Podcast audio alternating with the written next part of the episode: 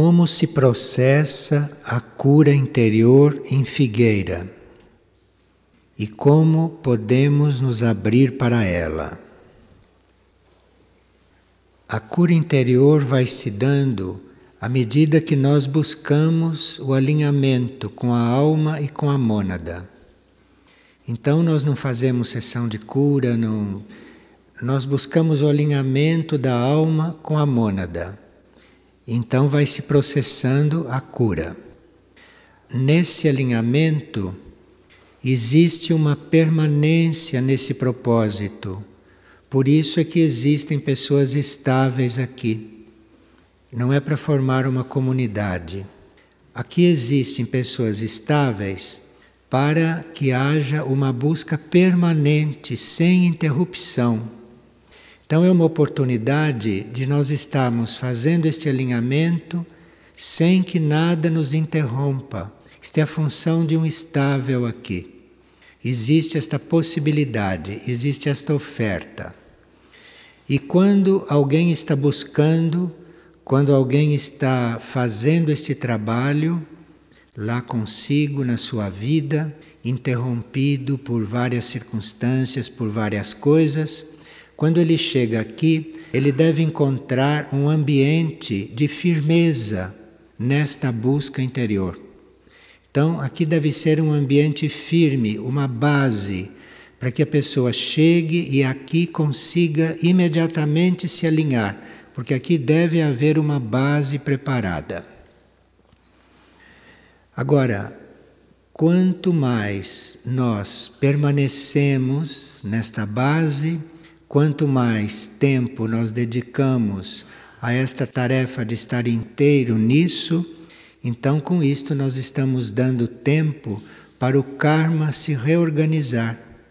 Então, se esta busca é permanente, se esta busca é constante, o karma individual, o karma material, tem a possibilidade de se reordenar, partindo do princípio que a pessoa que está aqui não sofre interferências de karma, de karma externo, de karma de fora.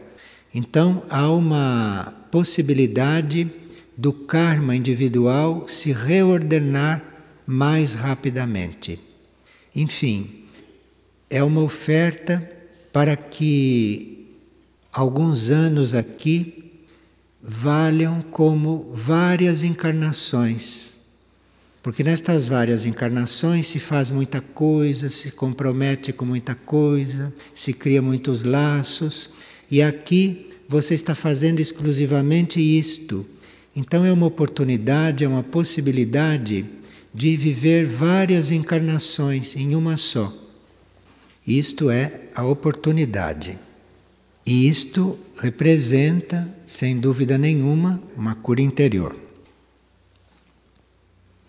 E qual é a tarefa específica do núcleo de Figueira na Granja Viana? Existem certas leis ocultas que não são conhecidas, que são leis que regem a manifestação do plano divino de forma contínua. Nós conhecemos a lei da manifestação de um modo geral. Mas existem leis ocultas que regem a manifestação. A Granja Viana deve expressar estas leis. Na Granja Viana, a manifestação não é esta da lei geral da manifestação. Ali deve se expressar o lado oculto desta lei. Isto é, é uma manifestação diferente, é uma manifestação em certos detalhes Ali tem a energia para isso. Dentro desta energia, deve haver uma atividade conscientemente conduzida. Então, não é uma atividade só ordenada, não é uma atividade só pontual, mas ela é conscientemente desenvolvida para que as leis ocultas da manifestação se expressem. Agora, é preciso um certo tempo para ser criado, isto é um certo tempo para ser estabelecido, estabilizado, e isto vai sendo aprofundado à medida que o grupo se dedica à exteriorização da obra. Isto é, nós nos dedicamos a exteriorizar certas coisas, quanto isto, a energia vai aprofundando este outro lado. E a lei que diz respeito à granja viana diretamente, a lei que diz respeito àquele trabalho, é a seguinte: assim como é em cima, é embaixo. Esta é a lei que rege a granja viana. Assim como é em cima, é embaixo.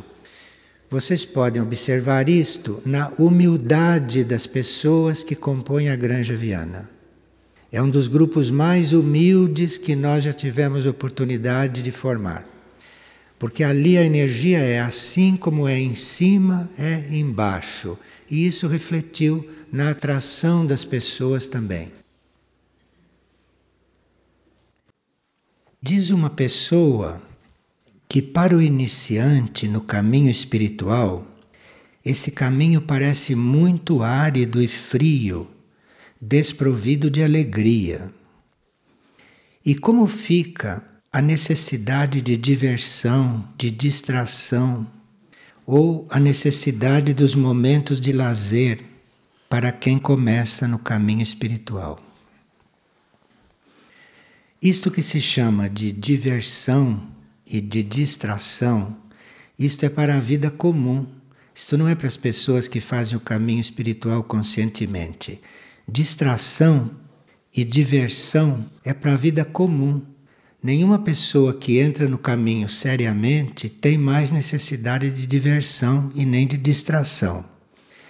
Para fazer uma ponte entre essa necessidade de distração e de diversão e a gente conseguir ficar no caminho inteiro e unido com a própria atividade interna, existe uma ponte para isso que deveria ser feita pela música, pela pintura, pelas leituras. Isto é a ponte para outra coisa. Então, se nós não usamos música, se nós não usamos pintura, uma das artes, e não lemos, não procuramos nos instruir, é difícil mesmo fazer a ponte, porque a distração e a diversão vai sendo substituída pela necessidade de informação, pela necessidade de saber, de aprender, compreende? Essas pessoas que precisam de distração e de diversão, à medida que evoluem, vão tendo uma necessidade não mais de diversão, mas de aprender. É uma transição. E para isto a arte deveria servir. Antigamente havia as artes muito ativas, não? Aquilo tudo é para ajudar a pessoa a fazer a ponte. Em vez de estar se distraindo, se divertindo, se informando, se cuidando, não evoluindo. Mas todas estas artes eram realizadas por homens e os autores também eram imperfeitos. Mas diante de tanta imperfeição, a gente sempre encontrou algo que nos correspondia e que supria, pelo menos em parte, aquilo que nós necessitávamos. Vê, por exemplo, na música, esta ponte deveria ser feita não pela música clássica, pela música de qualidade. E nós vemos que, em parte, isto foi cumprido. Em parte, isto foi cumprido. Se nós ouvimos, por exemplo, a alegria de Beethoven, aquela sinfonia de Beethoven, a gente pode compreender bem isto. Que ele é uma coisa que pega, nos leva, nos ajuda a fazer esta ponte e depois de realmente ter ouvido aquilo de verdade, depois de ter sido tocado por aquilo, você não consegue mais ouvir certas músicas que não preenchem, que não cumprem esta tarefa de ser a ponte. Está tudo aí nós precisamos querer encontrar isto, porque aí querendo encontrar, se encontra. Gostaria de ter a explicação de uma experiência que vivi em família. Durante o desencarne do meu marido, foi feita uma massagem cardíaca nele e uma respiração boca a boca. E logo que isto terminou e que ele desencarnou, a pessoa que tinha feito esta respiração boca a boca foi tomada por uma entidade. E ela não compreendeu o que foi isto. Nós teríamos que ter o direito de desencarnar quando chega o momento. Então, como hoje em dia existe uma verdadeira conspiração para prolongar a vida quando ela não deve ser prolongada, cada um de nós que não quer passar por essas experiências de massagem cardíaca, de respiração boca a boca e de outras coisas, quem não quer deve deixar isso escrito, porque isto é a norma hoje. Então, quando chega a hora de alguém, como chegou desta pessoa, não adiantou nada disto e ele desencarnou.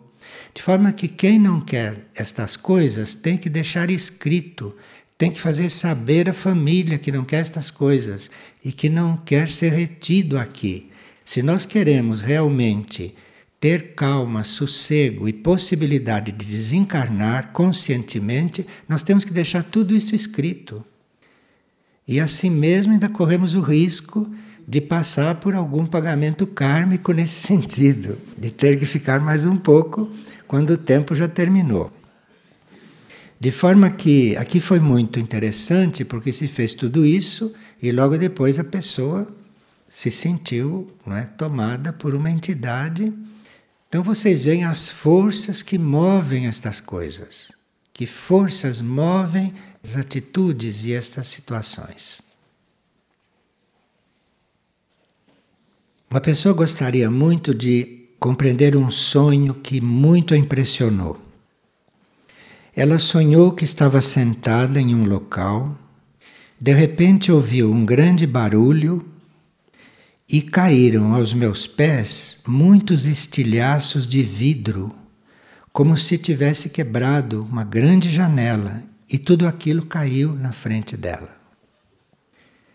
Então, isto pode ser alguém coligado com você, que tem coligações com você e que estava passando por uma grande desilusão mental, no plano mental. Às vezes não, as pessoas têm grandes desilusões no plano mental, não só no emocional. E isto é esses vidros todos partidos. Como isso aconteceu, você fique atenta, porque pode ser que esta pessoa se aproxime de você. Uma pessoa desiludida, em crise, que precisa de ajuda. Você já foi avisada pelo sonho. Isto pode aparecer para você. E aí você tentar ajudá-la. Se os vidros caíram todos partidos aos seus pés, Quer dizer que aquilo vai chegar para você, aquilo vai chegar na sua frente.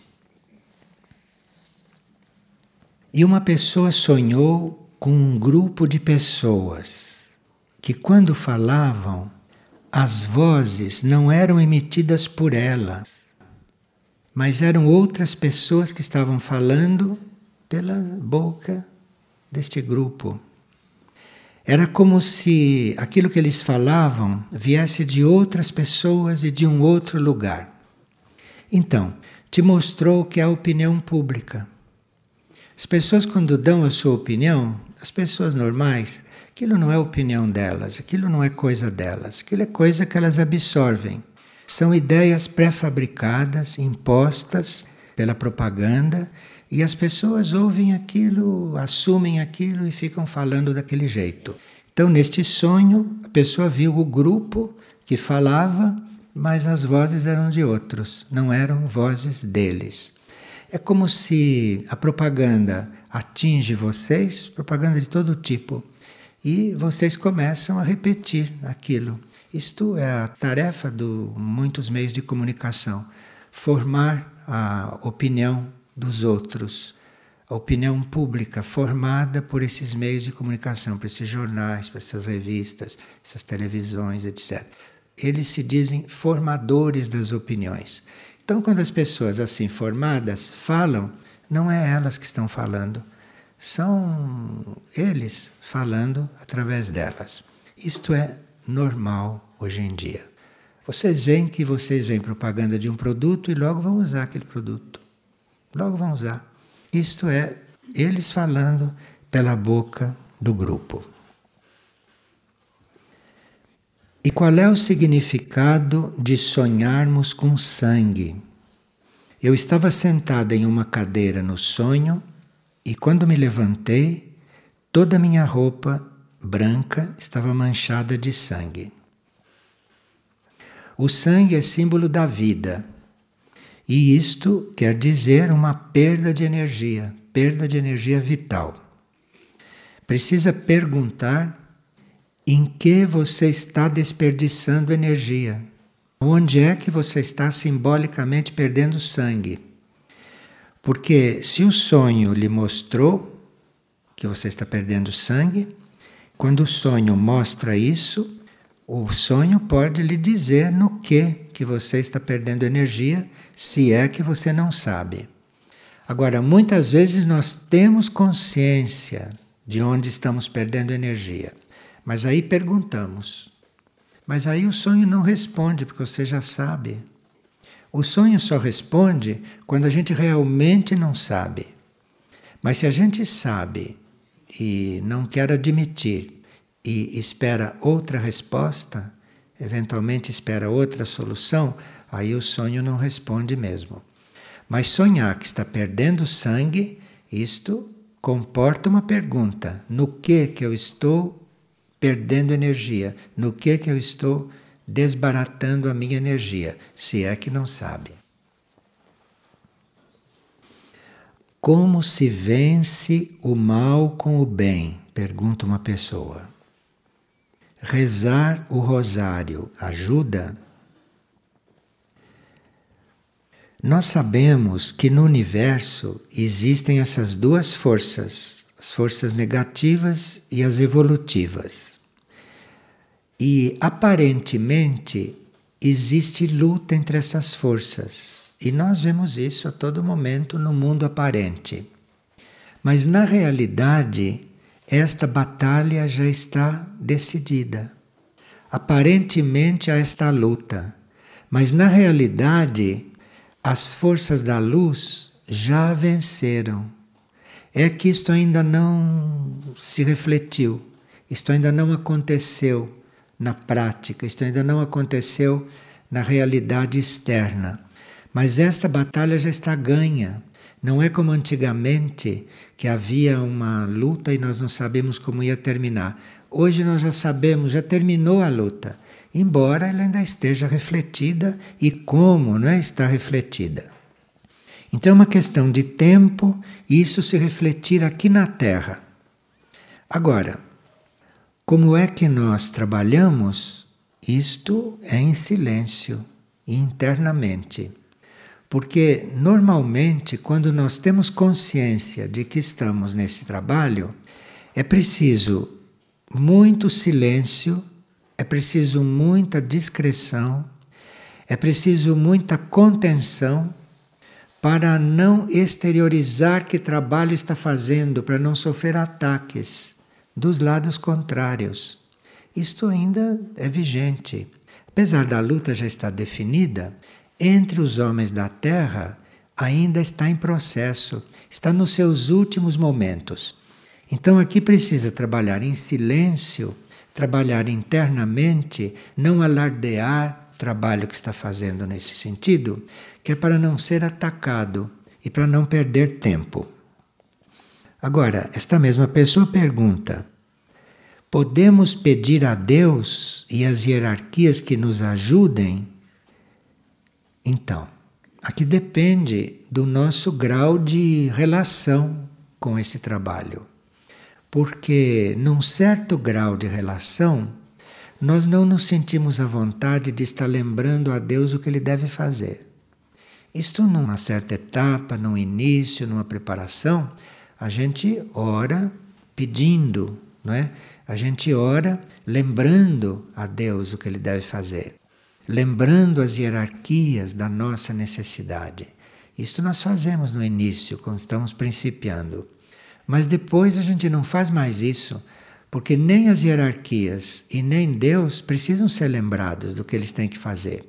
O que nós temos é que estar muito atentos para ver o que nos cabe fazer. E aquilo que nos cabe fazer, empreender. Aquilo que nos cabe fazer, realizar. Mas as ajudas vêm. Mas as ajudas que nós temos são ajudas que a gente nem imagina que precisa delas, compreende? Essas ajudas que a gente pensa que precisa, ou que a gente acha que precisa, isso são as ajudas mais elementares, porque as ajudas mesmo que nós precisamos nós desconhecemos. E a hierarquia e as forças da luz nos ajudam é nas coisas que nós nem imaginamos que precisamos. Então não precisa lembrar ninguém realmente disso. Precisa é, é saber, não é? O que é para ser feito, aí sim precisa pedir luz, porque muitas vezes a mente custa para captar isto. A mente interfere, a mente pensa que ajudar é outra coisa, a mente apresenta outras formas. E aí a gente pode estar sempre em débito com aquilo que realmente devia fazer que reais atitudes devia tomar, porque a mente desvia muito tudo isso, como vocês sabem. Então a ajuda que se pede não é lembrar a hierarquia ou lembrar a Deus o que eles devem fazer, porque eles sabem muito melhor do que nós. Sabem tanto que nem revelam para não serem idolatrados, porque isto de ser idolatrado é um dos maiores incômodos que você pode oferecer para as hierarquias, para a transmutação disso tudo. Mas enfim, isto acontece. Então aí você está na posição de querer saber você o que é que você tem a fazer. Porque se você estiver fazendo a coisa correta, não vai precisar de ajuda nenhuma, porque você vai atrair tudo aquilo que é necessário. Agora, tem-se que tomar uma posição diante disto. E naqueles pontos que nós não vemos claro, que nós realmente não estamos vendo o que fazer, nesses pontos nós podemos estar certos de que a luz virá. Uma outra pessoa enviou esta frase que ela recolheu em um livro espiritual. Um grande ser que passou pela terra disse: nem o bem, nem o mal, mas apenas o dever. Veja, está tudo aí. E se nós podemos repetir resumidamente qual é o resultado das nossas diferentes ações. Porque foi dito que nós temos uma ação visando o próprio bem-estar, temos uma ação visando o bem-estar do outro, que é muito diferente, e temos uma ação sem objetivo. Temos uma ação que não visa bem-estar de ninguém, que é aquela ação de quem sabe que não precisa lembrar hierarquia nem Deus de fazer nada. É uma ação desprovida de toda necessidade para si próprio ou para os outros. É uma ação pura. Então, o que se disse foi que, quando nós agimos visando o próprio bem, próprio bem-estar, quando nós agimos visando o que nós pessoalmente necessitamos, a nossa consciência percebe exclusivamente o nosso mundo pessoal, não passa daí. Então, se você age somente em seu benefício, só pensando nas suas necessidades, mesmo que sejam legítimas, mesmo que sejam verdadeiras, se você só pensa naquilo que você precisa, a sua consciência não chega a perceber além de você, além do seu mundo, além da sua pessoa. Está claro isto? Para a sua consciência começar a perceber além disso, para a sua consciência começar a perceber, por exemplo, o mundo das almas, a alma do outro, as verdadeiras necessidades, para sua consciência começar a perceber isto, é preciso que você vise não o seu bem-estar, mas que você vise o bem-estar dos outros, que você vise o bem-estar não seu, dos grupos da humanidade. Enfim, é um outro tipo de ação.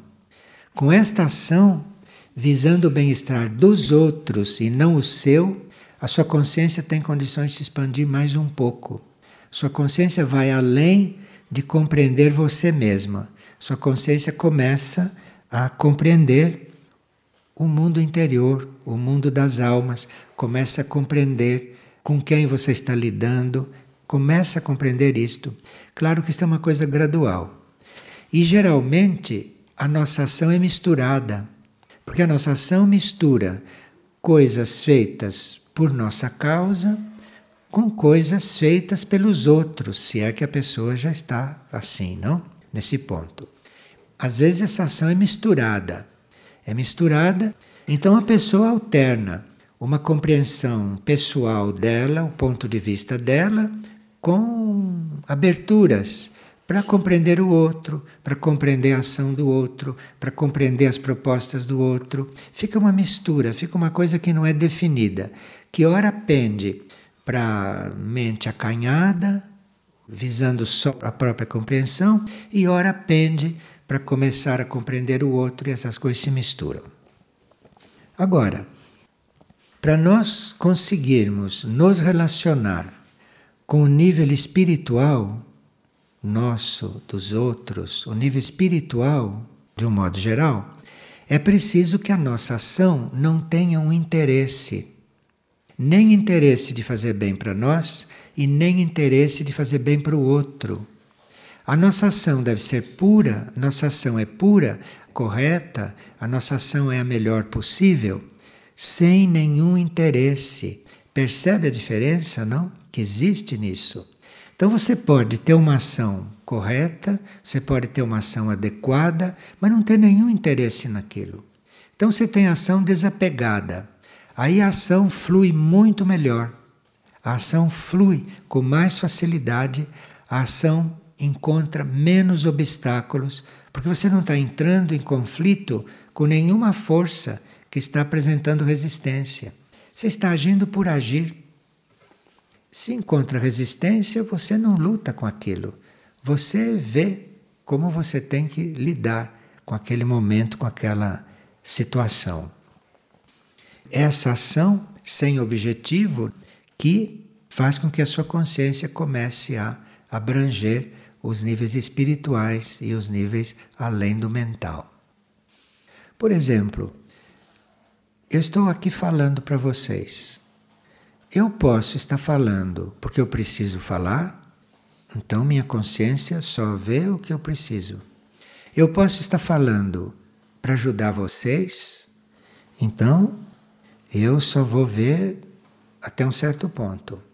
Agora, se eu estiver falando porque devo falar, porque é para falar, está diferente. Aí nós vamos conseguir outro clima completamente diferente se eu estivesse aqui para convencer vocês de alguma coisa, ou se eu estivesse aqui falando porque vocês precisam ouvir. E se não tivesse ninguém, e se tivesse aqui falar, você falava para os devas, você falava para os anjos, você falava para o ar, você falava para a natureza, para as plantas, compreende? Então, isto que é o ponto que se tem que chegar. Fazer as coisas porque elas têm que ser feitas, porque as coisas são para ser feitas. E você, naquele momento, viu que é para ser feito. Isto basta. Se você viu que é para ser feito e você fez, é suficiente. Não precisa mais nada. Você não precisa nem verificar se fez certo ou se fez errado. Isto é completamente supérfluo. Porque se foi certo ou se foi errado é perfeitamente secundário, isso pertence a outro nível de coisa. Você fez porque era para fazer, é só isto, é só este o ponto, percebe? Então, isto é um trabalho. E muitos que estão nos grupos espirituais estão exatamente fazendo essa transição entre fazer as coisas pelos outros e fazer as coisas porque é para fazer, porque as coisas devem ser feitas. Estão fazendo esta transição, com alguma mistura aí dentro, claro, que ninguém é perfeito e a humanidade está um pouquinho atrasada, né? Então, com uma mistura aí dentro de coisa pessoal, de necessidade pessoal, etc. Mas isso, se a gente está alertado, se a gente está bastante desperto para isso, a gente começa a reconhecer e começa aí a equilibrar as coisas. Então, trata-se de uma ação entregue, né? completamente desvinculada de desejos, mesmo desejos bons, desvinculada de compensações, mesmo compensações idealistas. Tem que purificar, tem que enxugar, tem que sintetizar e chegar a fazer as coisas porque aquilo é para ser feito naquele momento. E graças a Deus a gente compreendeu que é para ser feito naquele momento. Fez, acabou, acabou, solta.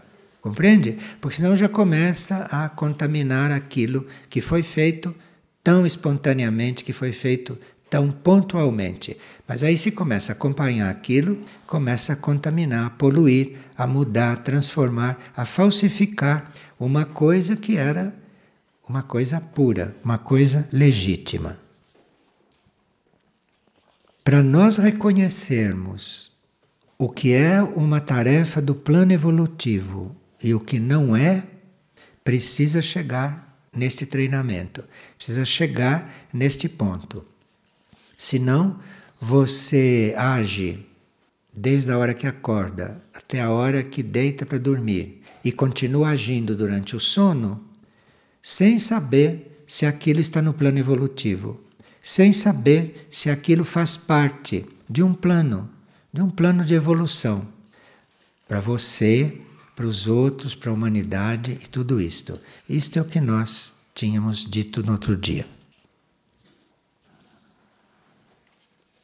Agora aqui pergunta do que depende o aparecimento de naves no céu. Quando isto aparece, do que depende isto?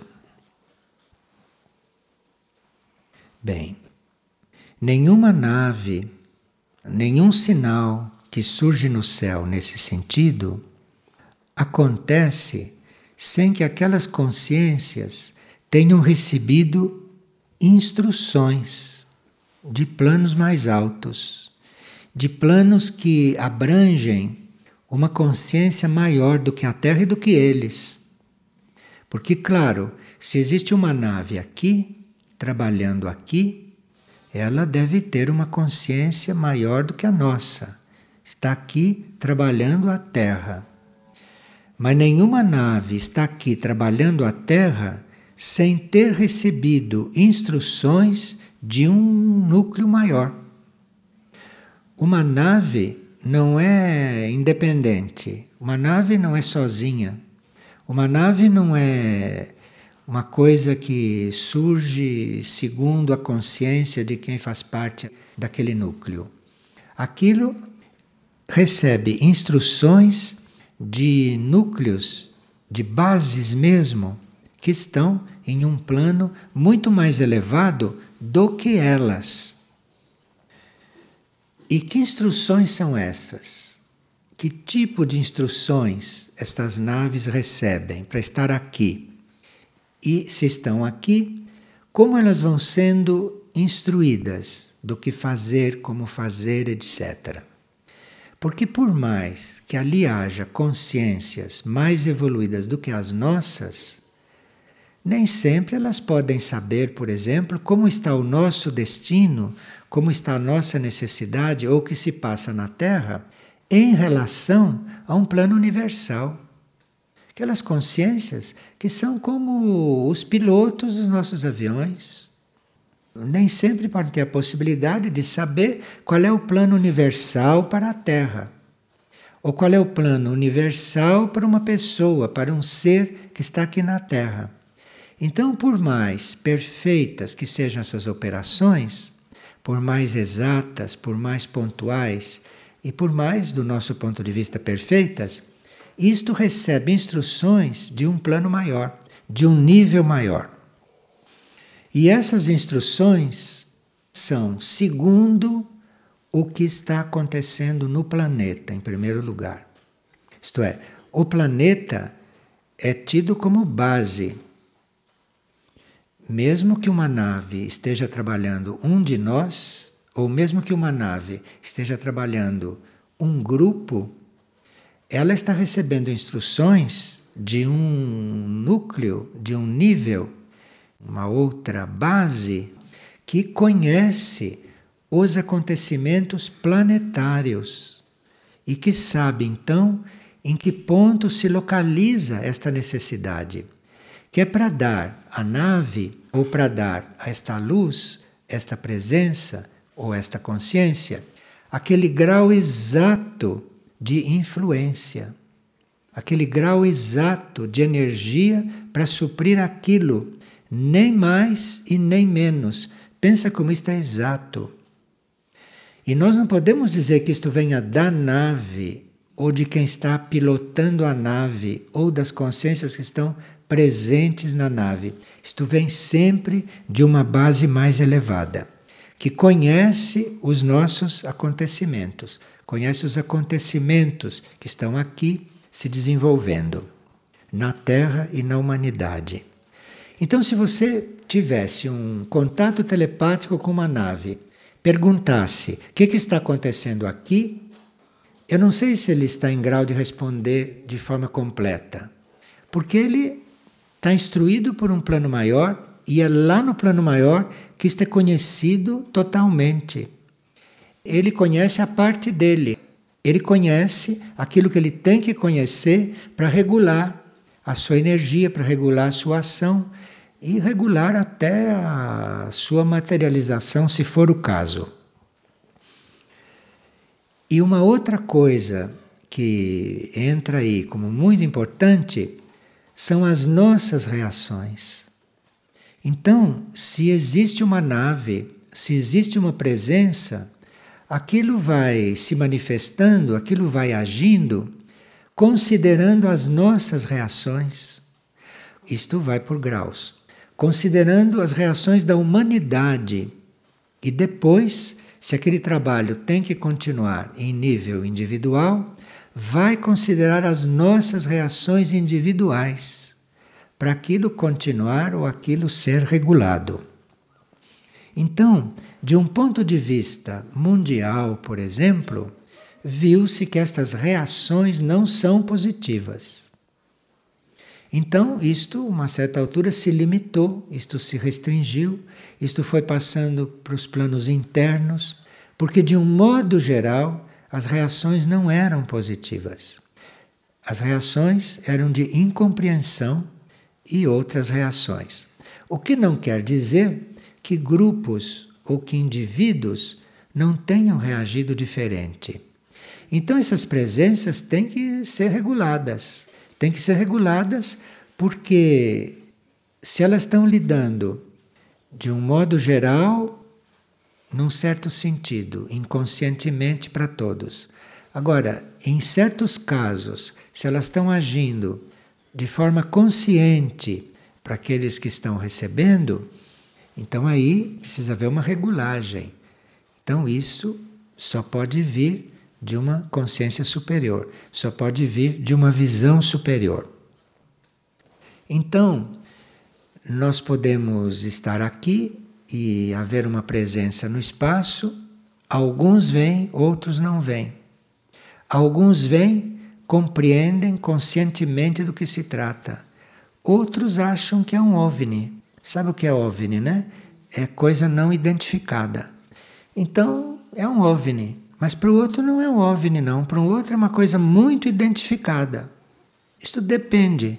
Depende da reação. Depende daquilo que está se passando com a pessoa. Do ponto de vista de toda a humanidade, essas consciências fazem sempre a tentativa de estarem presentes, dando a consciência para todos, mas segundo a reação, aquilo se interrompe. Vocês veem que uma das últimas manifestações foram essas marcas nos trigais, essas marcas no campo. A reação geral foi de curiosidade, de pesquisa, de busca, de contestação, de falsificação, de má interpretação, não é? Aí foi como se tivesse dado um balanço.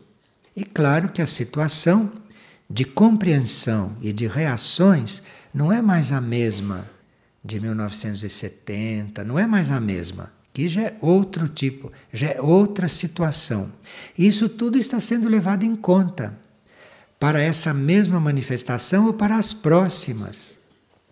Então precisa ver se é positivo para todos que isto continue evoluindo ou se é positivo parar com isso, ou se é positivo não insistir nisso e aguardar uma outra manifestação, outro tipo de manifestação. Agora, isto não é só coletivo, isto é uma reação individual nossa também que conta. Que pode haver um contato individual com estas coisas, como pode haver um contato para certos grupos com estas coisas e não para outros. Então pode haver uma diferença de conscientização neste sentido. Outra coisa que influi sobre a, uma manifestação de uma nave é a influência magnética que o planeta pode exercer ou que certas ondas magnéticas podem exercer. Porque certas ondas magnéticas presentes, certas realidades magnéticas, podem transformar o magnetismo dessas naves. Então, essa influência magnética do próprio planeta, o próprio planeta é um imã, o próprio planeta tem o seu magnetismo e aquilo que uma nave emana, o magnetismo do planeta pode transformar. O magnetismo do planeta pode alterar. Então tem que haver um controle superior, controle no bom sentido, né? Tem que haver uma consciência superior coordenando isto para regular tudo aquilo que é emitido para combinar com o magnetismo planetário e não formar uma tempestade magnética e não formar um conflito magnético. As condições do plano astral também são muito importantes, porque por mais que uma nave pareça materializada, ela tem muito material do plano astral e muitas vezes é o próprio plano astral que nos dá a ilusão de que ela está materializada. Então, aqui depende muito das condições do plano astral, as condições do astral terrestre. Esse plano astral, esse mundo emocional terrestre, essas condições emocionais podem revestir uma imagem desta, podem revestir uma certa emanação destas naves. Então, isto precisa um controle, precisa saber como as coisas estão. E também essas manifestações levam em conta certas atividades e certas vibrações do planeta em si, mas daquela parte desconhecida do planeta, porque nós não conhecemos o âmago do planeta. Nós sabemos até que tem níveis lá embaixo da Terra, sabemos que no centro da Terra existe fogo, tudo isso nós sabemos, mas a, as condições reais da Terra interior, mesmo as condições físicas, as condições magnéticas, nós não conhecemos. Então, para que isto tudo não entre em conflito, para que não haja um conflito magnético, para que não haja uma reação física da Terra, então tudo isso que se apresenta no céu é muito controlado. Muito controlado, muito graduado né? e muito trabalhado antes de chegar aqui. Agora, conta muito, e parece que conta mais do que tudo isso, a nossa necessidade de perceber essas presenças. Se está em jogo a formação de um indivíduo, se está em jogo a fé de um indivíduo, se está em jogo a necessidade deste indivíduo se relacionar com estas coisas, então esta consciência superior provê para que isto chegue. Independentemente da situação da Terra, independentemente da situação da humanidade, independentemente de ser compreendido ou não, independentemente da pessoa depois ser presa porque viu isto, independentemente de qualquer coisa, se isso é realmente necessário, se isto é profundamente vital para a evolução da pessoa, isto vai acontecer. Então nós não teríamos que ter dúvidas de que, por exemplo, porque não há condições ambientais, não há condições na Terra, a humanidade não está preparada, uh, isto tudo é hum, criticado, isto tudo é hum, desmoralizado. Apesar de tudo isto, isto tudo entra nesse controle. Mas se um de nós necessitar disto, ele vai ter. Então vocês vejam que há necessidade mesmo, se nós reconhecemos a nossa necessidade, de estarmos preparados para eventualmente termos uma experiência até individual. Pelo que se viu até agora, sempre que alguém tem uma experiência individual, na maioria dos casos, quando é uma experiência verdadeira, a pessoa fica literalmente calada e em silêncio. Literalmente. É muito raro que uma experiência individual venha junto com ela a sugestão ou a ordem, em certos casos, daquilo ser transmitido, daquilo ser revelado. Porque revelar aquilo, quando não há condições grupais, humanas para uma compreensão, é mais negativo do que positivo. Então nós vivemos numa realidade assim. Hoje em dia, nós teríamos que estar muito mais liberados, não só dos nossos apegos, mas muito mais liberados dos nossos conceitos sobre tudo isto, para termos eventualmente uma experiência individual. Quer dizer, primeiro precisa que precisemos. Depois, nós teríamos que estar muito desapegados Desapegados, por exemplo, da necessidade de contar, de falar, de transmitir, de alardear, de se tornar centro de atenção por causa disso. Nós teríamos que estar libertos destas coisas para termos realmente esta oportunidade. Então, há muito mais casos de relação com essas presenças do que aqueles que estão registrados. Aqueles que estão registrados são casos, muitas vezes experimentais, são tentativas de começar a se revelar uma coisa. E nós temos observado que isto tudo se recolheu um pouco. Isto tudo se recolheu um pouco e isto tudo está passando para os planos internos, cada vez mais passando para os planos interiores. Então, do que depende Depende dos acontecimentos, depende das reações possíveis diante daquilo, depende de influências, de magnetismo, depende de condições do plano astral, do plano mental, dos níveis de consciência e depende também daquilo que vem do próprio planeta, porque o planeta é um ser. O planeta tem seus níveis, o planeta tem seus conteúdos e aquilo tudo emite, aquilo tudo transmite, transmite uma receptividade ou uma menor receptividade. E isto tudo é contemplado. Agora, a nossa necessidade é, no fundo, o principal, porque para suprir a nossa necessidade, isto não precisa ficar público, isto não precisa estar na consciência alheia, não precisa estar no conhecimento comum para suprir as nossas necessidades. Mas aí precisa que a gente tenha realmente muito desapego para estas coisas, senão isto fica no plano astral. É sabido, por exemplo, que alguns membros do grupo têm contatos com estas coisas. Só que esses contatos não passam para o seu plano consciente. Não passam porque certas condições não permitem.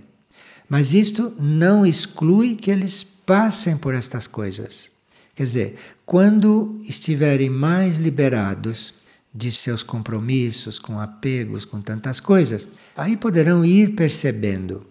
Mas é muito conhecido que alguns de nós têm essas experiências, que alguns de nós são trabalhados assim e que alguns de nós são até, em outros níveis, até levados para essas naves, até levados para esses núcleos de consciência.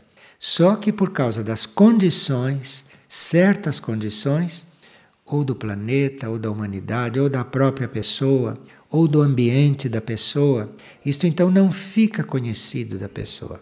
Isto fica conhecido da pessoa nos planos internos dela. Isto é, internamente ela tem a sua percepção, mas há um controle do próprio eu interior, do próprio eu interno, para que aquilo não passe, por exemplo, para a mente dela. Não passe, por exemplo, para o cérebro, não deixe um registro no cérebro, de forma que uma força involutiva possa encontrar aquele registro, não? E estimular a pessoa a revelá-lo. O que pode, segundo a reação geral e segundo o ambiente geral do planeta, ou do ambiente daquela pessoa, aquela revelação pode custar a ela bastante conflitos, pode custar a ela até uma modificação não positiva do próprio ambiente onde ela está. Tudo isso é considerado, tudo isso é considerado não só na aparição em si, como é considerado na ação desta aparição e na ação desta nave. Enfim, no nível em que nós erramos, eles não erram. Compreende? Então, no nível em que nós costumamos errar, ali não há erros. Não é que seja uma coisa perfeita, porque se fosse perfeito, não estava se manifestando. O próprio fato de estar manifestando está buscando uma perfeição que tem consciência de que ainda não conhece, que ainda não tem. Mas isto é muito bom ter presente, porque muito depende não só da nossa necessidade, mas depende também de como estamos preparados para isso, de como estamos diante destas coisas. Então optou-se por trabalhar em silêncio, por trabalhar não conscientemente até que haja outras manifestações. Nesse momento, por exemplo, forma um núcleo de proteção para que todos esses aparatos nucleares, todas essas coisas atômicas que existem, se mantenham em harmonia. Porque isto com que o homem está lidando, as bombas que os homens já fizeram, todos esses conteúdos com os quais os homens estão mexendo, a ciência está mexendo, isto já era para ter contaminado o planeta, porque em si isto não tem segurança alguma. Quem está mexendo com isto não sabe com que está mexendo, pensa que sabe, mas não sabe. Então, o principal trabalho dessas presenças é manter isto em ordem, é segurar isto para que isto não se transforme num desastre, porque, evidentemente, não é momento de um desastre deste. Então, isto é um dos maiores trabalhos. E isto quer dizer manter em volta da Terra, em um certo nível, uma verdadeira, uma verdadeira auréola, uma verdadeira auréola de proteção, uma verdadeira auréola energética composta para anular certas coisas que poderiam realmente, a uma certa altura, desenvolver muito negativamente. E, como nós sabemos, está havendo esta inclinação gradual do eixo da Terra, então qualquer perturbação no sentido nuclear, nós não sabemos o que poderia acontecer se não fosse esta rede de proteção, se não fosse isto que está praticamente segurando a Terra, equilibrando a Terra. Como isso está conduzido por consciências mais altas, como isso está conduzido por núcleos, por bases mais universais, mais elevadas e mais profundas, nós não temos nada a temer.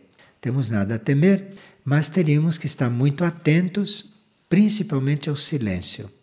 Principalmente ao silêncio, principalmente ao desapego e, se possível, à ausência de crítica.